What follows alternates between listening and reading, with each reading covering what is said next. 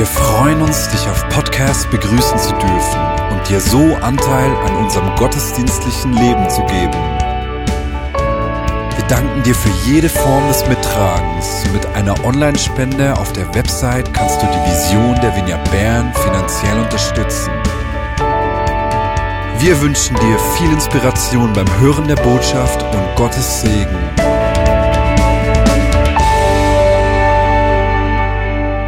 Freut mich, ähm, dass ich heute die vierte und letzte Predigt in der Predigtserie Anbetung ähm, gestalten darf. Ich werde heute über das Thema ähm, Hingabe ist Anbetung sprechen. Und das ist ein Thema, das in mir brennt. Es ist nicht ein Konzept oder eine Theorie, die ich heute für euch vorbereitet habe, sondern das ist mein Leben. Das ist, was ich dafür lebe, was ich dafür, dafür gehe, ist Hingabe an, an meinen Jesus.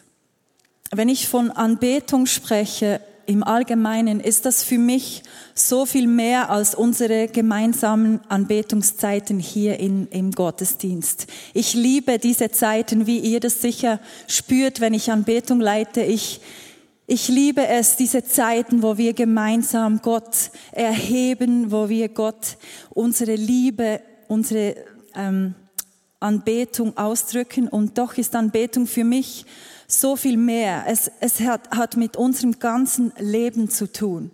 Es hat damit zu tun, wie wir unsere Ehefrauen, unsere Ehemänner, unsere Kinder lieben, wie wir unsere Mitmenschen behandeln, wie, wie wir unser Leben leben, wenn uns niemand sieht. Es ist für mich vielmehr ein, ein, ein Stil, ein Lebensstil, eine Art, wie ich mein Leben gestalte und lebe. Und, und glaubt mir, ich bin immer wieder herausgefordert, genau wie du, dieses Leben zu leben. Ich komme an meine Grenzen, ich habe meine Tage, wo es mir nicht gut geht, wo ich herausgefordert bin, aber trotzdem lohnt es sich, oder glaube ich, es lohnt sich, diesen Lebensstil der Anbetung, der Hingabe an Jesus zu leben, auch wenn mal ein Tag vielleicht nicht so gut war, aber einfach immer wieder diesem Jesus nachzurennen. Im, im Wort Hingabe ähm, sind zwei Wörter darin versteckt. Das Wort hin, also wir bewegen uns hin zu etwas, zu ihm, in diesem Moment zu Jesus. Und das Wort Gabe, wir geben etwas von unserem Herzen, von unserem Sein wir verschenken, wir geben etwas. Anbetung, das bedeutet für mich komplette Hingabe mit meinem ganzen Sein an Jesus. Heute will ich mit ähm, der Geschichte in Johannes 12, wo es um die Maria von Bethanien geht, ich will euch anhand dieser Geschichte einige Gedanken zu Anbetung näher bringen und was mir dabei wichtig ist. Ich lese euch die Geschichte aus Johannes 12, 1 bis 8 vor. Jesus wird in Bethanien gesalbt. Sechs Tage vor Beginn der Passa-Feierlichkeiten kam Jesus nach Bethanien in die Heimatstadt von Lazarus, jenes Mannes, den er von den Toten auferweckt hatte. Dort wurde zu seinen Ehren ein Festessen gegeben. Martha bediente die Gäste und Lazarus saß mit ihm am Tisch. Da nahm Maria ein zwölf Unzen fassendes Fässchen mit kostbarem Nardenöl, salbte Jesus mit dem Öl die Füße und trocknete sie mit ihrem Haar. Der Duft des Öls erfüllte das ganze Haus. Da sagte Judas Iskariot, einer seiner Jünger, der, der ihn später verriet. Dieses Parfüm war ein kleines Vermögen wert. Man hätte es verkaufen und das Geld den Armen geben sollen. Doch es ging ihm gar nicht um die Armen. Er war ein Dieb und führte die Kasse der Jünger und entwendete hin und wieder etwas Geld für den eigenen Bedarf. Jesus erwiderte, lass sie, sie hat es als Vorbereitung für mein Begräbnis getan. Die Armen habt ihr immer bei euch, aber ich werde nicht mehr lange bei euch sein. Ich liebe diese Geschichte in Johannes 12. Maria ist ja die Schwester von Martha und Lazarus. In Matthäus 26, 6 und Markus 14 wird sie auch als Frau beschrieben. In allen Bibelstellen nimmt sie ein Nadenöl und salbt Jesus damit die Füße. In einigen Bibelstellen sagt man auch, dass sie ihm den Kopf oder das Haupt gesalbt hat.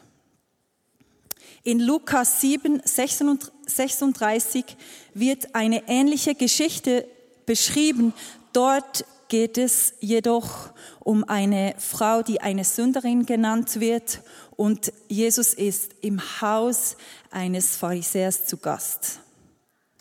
Ich werde in der Predigt vor allem auf die Geschichte in Johannes 12 eingehen. In dieser Geschichte, also kurz danach wird Jesus gekreuzigt und ge gerade das Kapitel vorher ähm, da wird Lazarus vom Tote auferweckt. Also auch sehr eine spannende Geschichte. Und in diesem Kontext ähm, befindet sich diese Geschichte.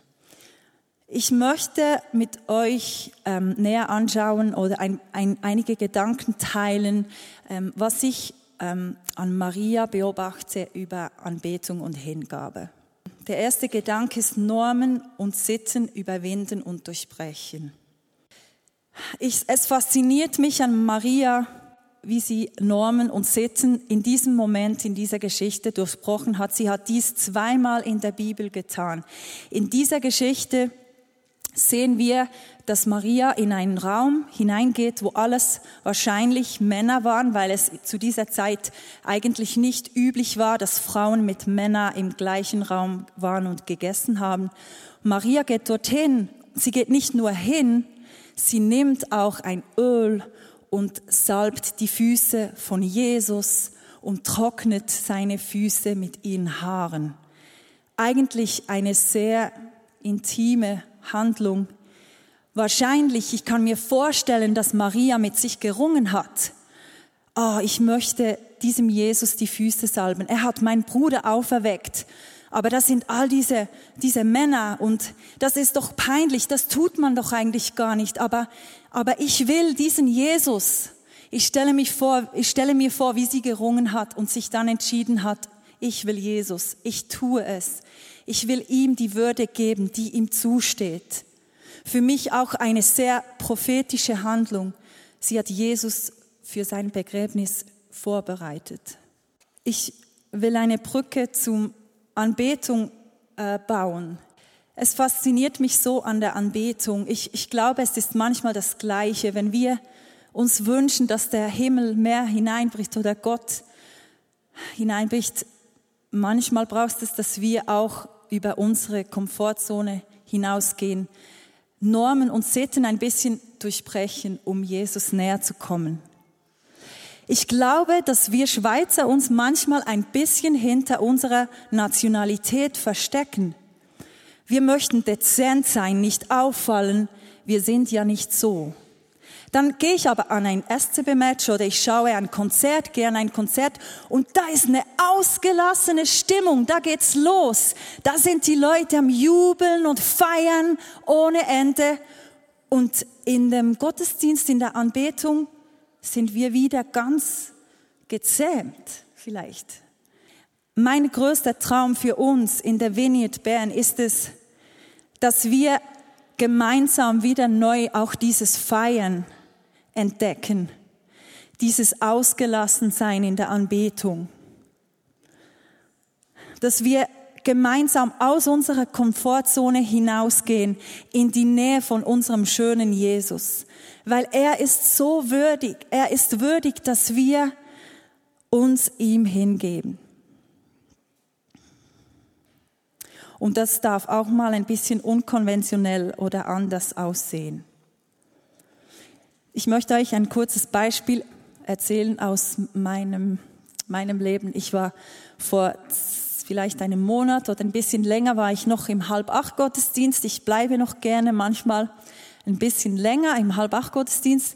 Und ich war da in der Anbetung und dann hab ich, hatte ich plötzlich den Eindruck, dass der Heilige Geist mir ins Ohr flüstert, hey Conny, ich möchte, dass du die große goldige Fahne, die da hinten im Ecken stehst, steht, schwingst. Ich hatte einfach das Gefühl, in der Atmosphäre, da ist schon so viel Freiheit und das würde einfach noch etwas mehr Freiheit freisetzen. Ich habe dann Amanda genommen, sie hat mich angeführt, weil ihr Mut und ihr kindliches äh, Vertrauen, das tut mir immer wieder gut. Ich habe diese Fahne genommen, Amanda hat eine kleine weiße, dann eine blaue genommen, wir haben gemeinsam Fahnen geschwungen und das hat mich so befreit und ich glaube, es hat auch einfach die Atmosphäre im Gottesdienst geprägt. Und ich glaube, dass wir alle einen Teil dazu beitragen können, dass die Freiheit im Gottesdienst, ähm, dass wir die Freiheit im Gottesdienst prägen. Und ich möchte dich einfach darin ermutigen, dass du und ich, ich spreche ganz fest zu mir selber, aus unserer, dass wir aus unserer Komfortzone herausstehen, für Jesus näher zu kommen das verschwenderische Wesen der Anbetung, das ist mein zweiter Gedanke. In Vers 5 fragt Judas, warum wurde dieses Öl nicht verkauft und den Armen gegeben? In dieser Stelle in Markus sprechen die Jünger von einer Verschwendung. Was für eine Verschwendung, sagten sie. Sie waren sogar empört und entrüstet, heißt es in Markus Evangelium. Aus ihrer Sicht hätte das Öl verkauft werden sollen und das Geld hätte den Armen gespendet werden sollen. Jesus steht jedoch da für Maria ein. Warum waren sie so entrüstet? Es war wegen den Kosten dieses Öls. Ähm, das Öl, das Maria verwendet hat, war Nardenöl, das man im Norden von Indien findet. Der Geruch des Nadenöls hat die Leute auch an Könige erinnert. Das wurde bei Königen gebraucht. Es kostete 300 Denar, das Öl. Ein Denar ist ungefähr ein Tageseinkommen ähm, einer Person, war ein Tageseinkommen einer Person in der damaligen Zeit. Das heißt, es war ungefähr ein Jahreseinkommen in der damaligen Zeit wert.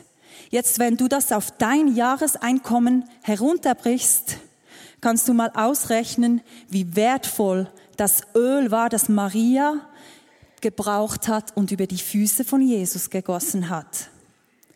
Und in einigen Stellen heißt es auch, dass sie ihr eigenes Erbe für dieses Öl verwendet hat oder ein Teil davon. Ich glaube, mit Anbetung ist es auch Genauso Anbetung hat dieses verschwenderische Wesen, das für Menschen, die zuschauen, manchmal ein bisschen verschwenderisch und fast ein bisschen zu viel erscheint. Ich spreche hier auch von, von ähm, Ausdrucksformen der Anbetung, wie zum Beispiel Tanz, Malerei, Poetry, Musik. Es ist nicht da, um uns im ersten Sinne etwas zu nutzen. Es ist nicht da, um zu nutzen. Es ist da, um schön zu sein. Es ist da, um zu wirken, uns in den Bann hineinzuziehen. Und ich glaube, in dem widerspiegeln wir Gott, unseren Schöpfer. Er ist genauso. Er hat uns so verschwenderisch geschaffen. Die ganze Schöpfung ist eine Explosion von Kreativität, Schönheit, Kraft und Stärke. Und genauso ist es auch mit der Anbetung. Sie ist nicht da, um uns etwas zu nutzen. Sie ist da, um zu sein, um uns in den Bann zu ziehen. Er ist da, um uns in den Bann zu ziehen. Amen.